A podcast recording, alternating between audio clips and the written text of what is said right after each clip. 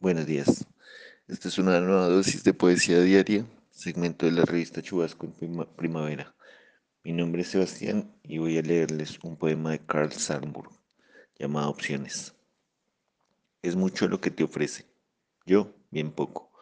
La luz de la luna que de noche juega con el agua de las fuentes y esparce una monotonía embriagadora. Mujeres sonrientes, de hombros desnudos, charlas y fuegos cruzados de amores y adulterios y el miedo a morir, y el recuerdo de los pesares. Todo eso te ofrecen. Yo, en cambio, vengo con el pan y la sal, un empleo terrible y la guerra infatigable.